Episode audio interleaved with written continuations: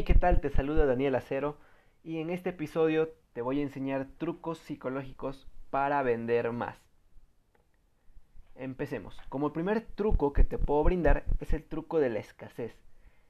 Este truco hace referencia a que tienes que generar una escasez o de tiempo o de cantidad a tu producto o servicio. Te doy un ejemplo. Digamos que yo puedo dar un descuento del 50% solo hasta fin de mes. Eso ya es una escasez de tiempo.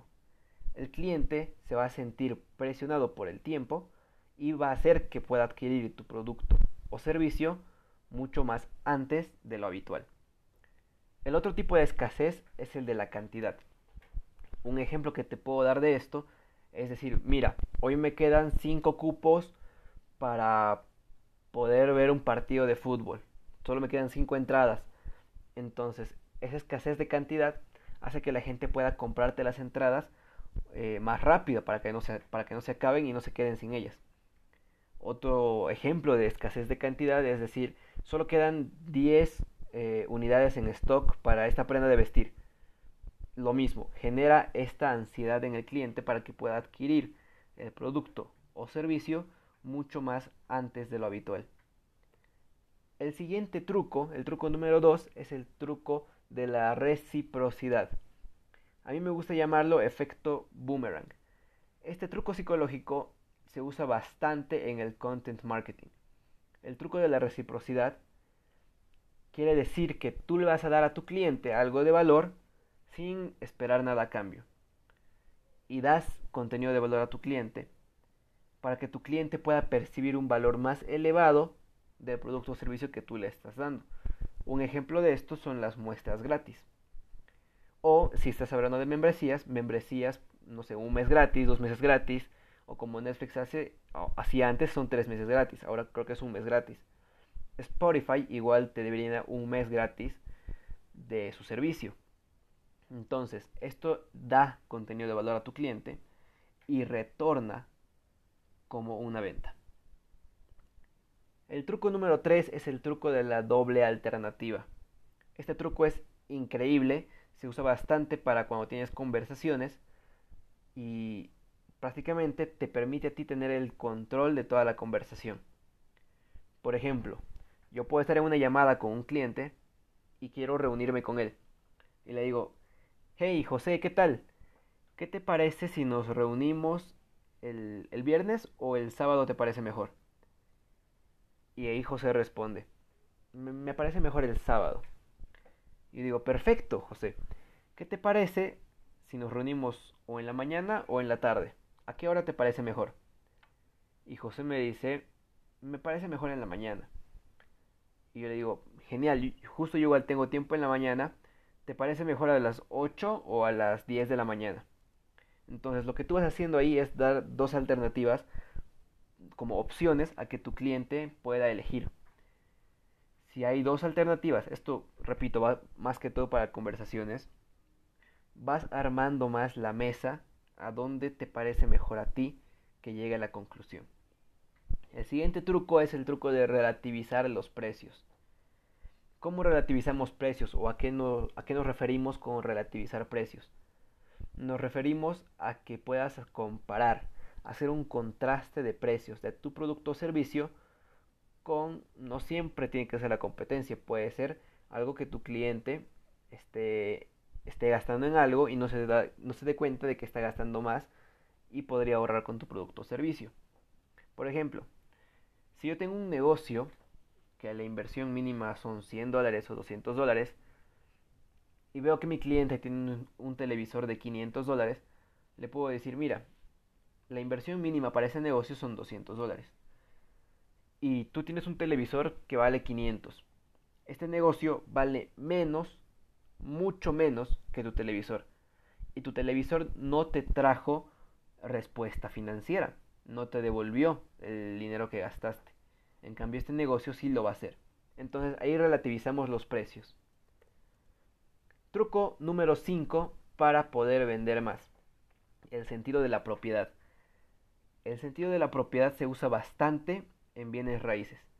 Si yo tengo una casa y está a la venta, lo que yo voy a hacer con mis clientes es llevarlos a esa casa, que se sientan como que si ya fuera su casa, que vean la cocina, que vean el living, no solo por fotos, que vayan presencialmente y que sientan que eso ya es suyo. Yo puedo hacer lo mismo con diferentes eh, otros productos o servicios. Yo les puedo dar, como decía antes, un mes gratis en membresías o suscripciones. Les puedo dar muestras gratis del producto. Eh, les puedo, si tengo un negocio digital, les puedo mostrar la plataforma, que tengan acceso a ella, que la vean momentáneamente. Y esto hace que el sentido de la propiedad aumente bastante en tus clientes. Como consecuencia, la venta se acelerará más rápido.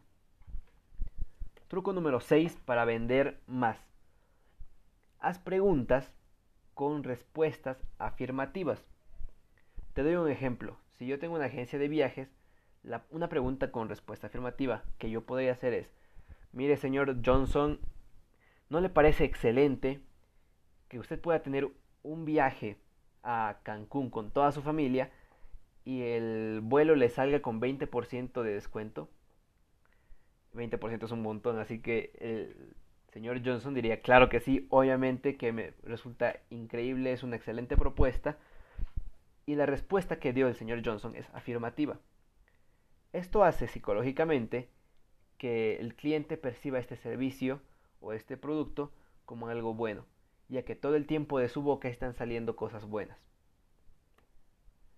Truco número 7 para poder vender más. Personaliza las conversaciones. Todas las conversaciones que tengas con tus clientes, personalízalas. No las trates como un cliente, trátalas como un amigo. Seguramente en el WhatsApp Business que usas para poder hacer tus ventas, tienes respuestas predeterminadas y te mandan un hola y tú respondes eh, el servicio trata de esto, esto, esto, esto, los precios son tal, tal, tal. Y le mandas un testamento enorme que ni siquiera con emojis da ganas de leer. Esto, por ejemplo, no es personalizar las conversaciones. No hagas esto, pregúntale el nombre a tu cliente, pregúntale cuántos años tiene, de qué país es. Trata de generar una conexión con tu cliente. Se dice por ahí que el nombre es la palabra favorita de las personas. Es por eso que igual Coca-Cola una temporada vendió sus productos con nombres de personas. Los nombres es una técnica increíble. Personaliza tus conversaciones usando el nombre de tu cliente. Sé que a veces es un poco difícil de recordar algunos nombres, pero haz tu mayor esfuerzo. Te, te vendrá increíble y te dará mayores resultados. Truco número 8.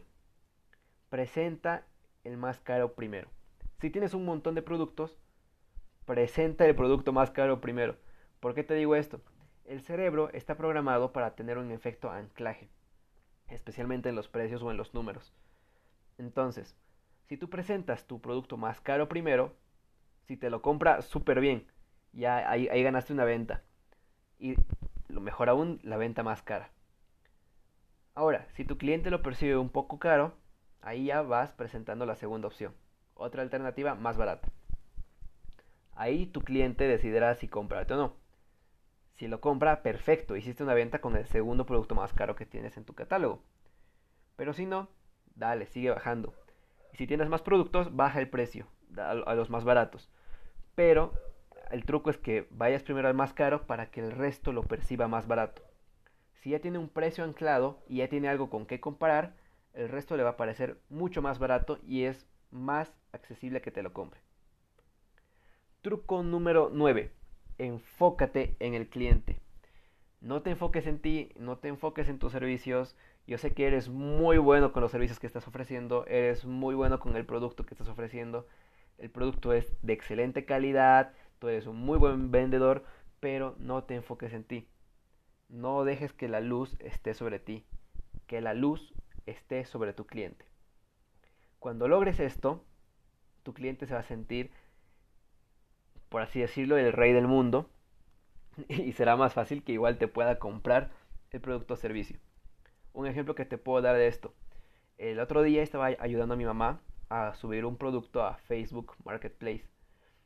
Eh, era un producto de hacer afiches publicitarios. Ella ponía, se hacen afiches, se hace esto, se hace lo otro. Y le dije, mira mamá, podemos redactar este texto de otra manera ¿Para qué la gente quiere este afiche? Bueno, lo quiere porque quiere hacer publicidad, quiere vender más. No hacen afiches porque, porque se les da la gana de gastar el dinero. Lo hacen con un objetivo, que es vender más.